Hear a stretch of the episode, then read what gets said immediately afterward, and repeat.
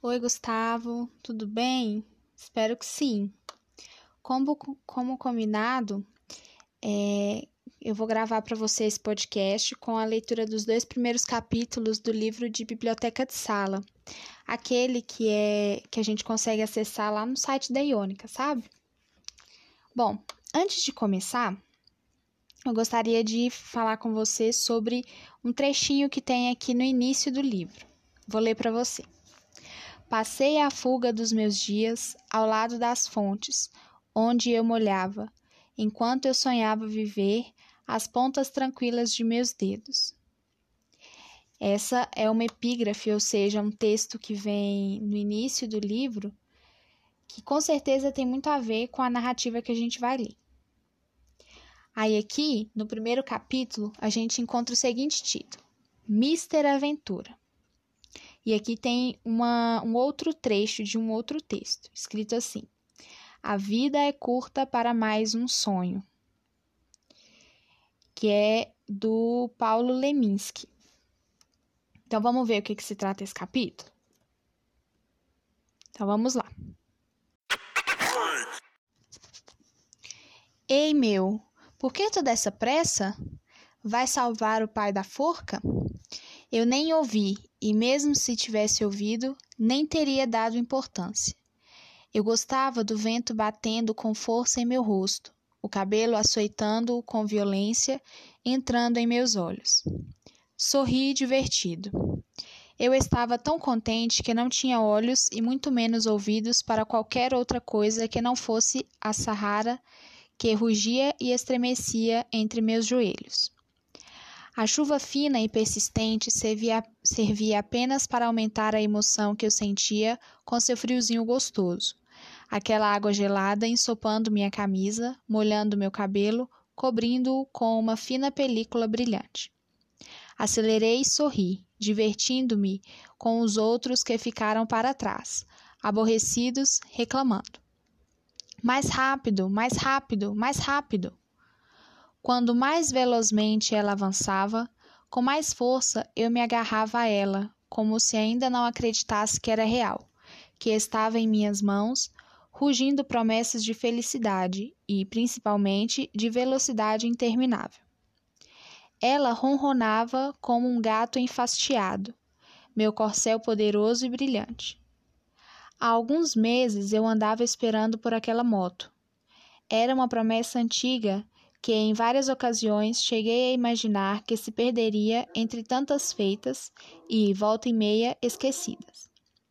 Durante os últimos meses, cheguei a contar dia após dia o tempo que me separava dela. Passava pela loja e, dezoito incompletos, dias me separando da maioridade cobiçada, como um prêmio de valor inestimável, ficava namorando-a na, vi na vitrina. Meu garanhão metálico, cavalo de ferro. Acelerei com vontade e subi a Luiz Góes com os outros bem atrás de mim. Caco aproximou-se e gritou qualquer coisa que se perdeu no ronronar maravilhoso da Sahara. Alguns metros atrás, Paulinho Maluco e Geninho xingavam. No fundo, no fundo, acho que os três estavam apenas morrendo de inveja. A minha Sahara era realmente linda. A minha Sahara. Naquele momento de recente e deliciosa intimidade, eu acreditava que podia continuar em cima dela pelo resto da vida. O melhor presente do resto de minha vida, pensei várias vezes. Entrei acelerando na Domingos de Moraes, os outros ora se aproximando, ora ficando para trás. Gargalhei. Caco me xingou. Eu sou o Mr. Aventura, gritei, o gostosão da Vila Mariana. Você é o babaca que vai achar. Desculpa, vai acabar quebrando o pescoço se não diminuir a velocidade, resmungou Caco, muito aborrecido, equilibrando-se com alguma dificuldade em sua Yamaha. Você acha, Benny?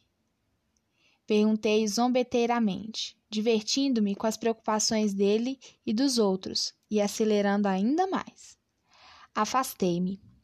Virando a cabeça e olhando para trás, sorri, mas sorri cheio de felicidade. Eu estava realmente muito alegre. 18 anos, eu queria era mais e de todas as formas. Mister Aventura foi um apelido que apareceu como brincadeira e pegou o mesmo. Todo mundo me conhecia. Aventura, aventura, aventura. Eu tinha meu lugar no time de futebol de salão do colégio. Havia vários troféus dos muitos torneios e campeonatos de skate de que eu participara. Eu sempre fui presa fácil até da mais simples e rápida emoção. Fazia e participava de todas, mas as motos eram a minha grande paixão e a maior de minhas frustrações. A maioria dos caras da minha turma tinha uma. Não que o pessoal fosse mesquinho. Sempre que eu queria, tinha alguém me emprestando uma máquina e eu até fazia bonito com uma ou outra garota. Mas não era minha. Por mais boa vontade que o pessoal tivesse comigo, a moto que eu usava não era minha e isso me deixava frustrado.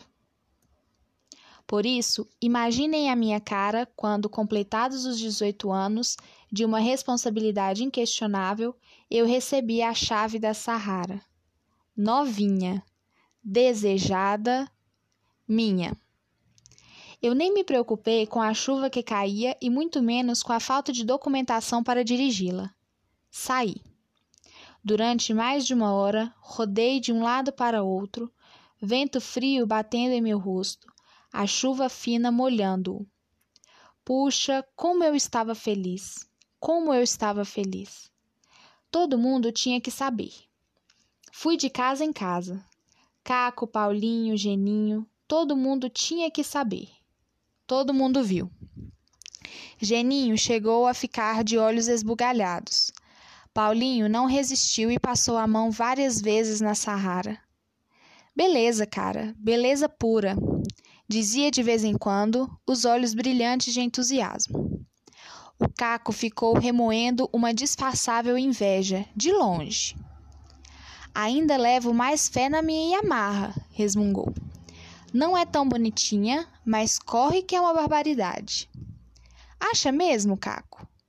Aposto qualquer coisa na minha menina. Que tal uma corridinha para vermos como é que é isso? Eu não sei não, essa chuva. Chuvinha, meu, chuvinha. Geninho adorava pôr lenha na fogueira. Tornei a olhar para o caco e insisti. Então, topas? Ele topou. Relutantemente, mas topou. Geninho e Paulinho apenas nos acompanhavam. A corrida era entre nós dois, e Amarra na frente e Sahara atrás. Sahara na frente e Amarra atrás. A gente vinha se revezando na frente desde que saímos da casa dele na rua Miraflor. Apenas eu ainda ria e me divertia com toda aquela correria. Caco já andava aborrecido e, vez por outra, resmungava qualquer coisa sobre pararmos com aquela loucura. Só se você disser que a minha Sahara é melhor que a. Subitamente ele me interrompeu, apontando para frente e gritando: Olha o carro! Olha o carro! Quando eu me voltei para olhar, a porta de um dos carros parados num dos lados da rua já estava se abrindo e eu rumava velozmente para ela. O choque foi violento e inevitável. Lembro-me apenas de que me senti violentamente arrancado de cima da moto e arremessado para o alto. Lembro-me do guinchar insuportável de ferros retorcidos e da Sahara girando repetidas vezes no vazio, deslizando no asfalto molhado, com a parte da frente estranhamente sobre a porta do Fusca. Lembro-me de ter visto o rosto apavorado do motorista do Fusca no outro lado do vidro molhado do para-brisa. Lembro-me de ter visto o asfalto avançando rapidamente em minha direção e depois não me lembro de mais nada. Mergulhei na mais absoluta escuridão. Quando abri os olhos novamente, me vi estirado numa maca e atravessando rapidamente o corredor de um hospital. As luzes no teto passando depressa demais ferindo meus olhos que, depois de algum tempo, apenas conseguiam entrever os rostos dos médicos e enfermeiros que empurravam a maca para frente. Ele vai precisar de uma transfusão de sangue. Aquela frase continuou alfinetando a minha consciência durante algum tempo, antes que eu retornasse mais uma vez à escuridão. Transfusão de sangue, transfusão de sangue, transfusão de sangue. É isso, Gustavo. Uma boa tarde para você e até mais. Beijo.